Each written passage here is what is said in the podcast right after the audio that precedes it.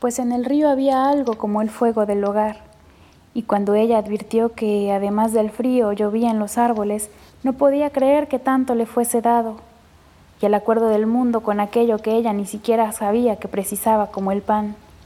Llovía, llovía. El fuego encendido guiñaba hacia ella y hacia él. Él, el hombre, se ocupaba de aquello que ella ni siquiera agradecía. Él atizaba el fuego, lo cual era su deber de nacimiento.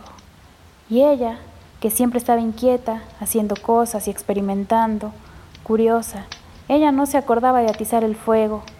No era su papel, pues tenía a su hombre para eso. No siendo doncella, el hombre tenía que cumplir su misión. Lo más que ella hacía era instigarlo. A veces, aquel leño decía, aquel todavía no encendió.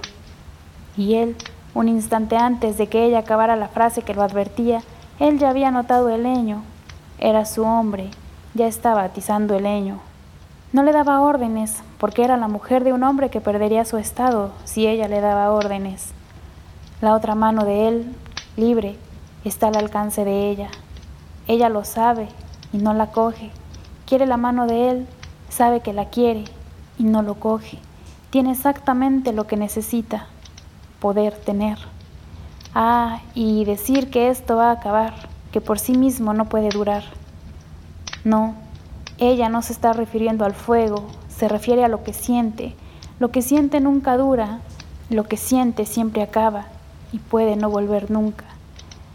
Se encarniza entonces sobre el momento, se traga el fuego, y el fuego dulce arde, arde, flamea. Entonces, ella que sabe que todo va a acabar, coge la mano libre del hombre y la enlaza con la suya. Ella, dulce arde, arde, flamea.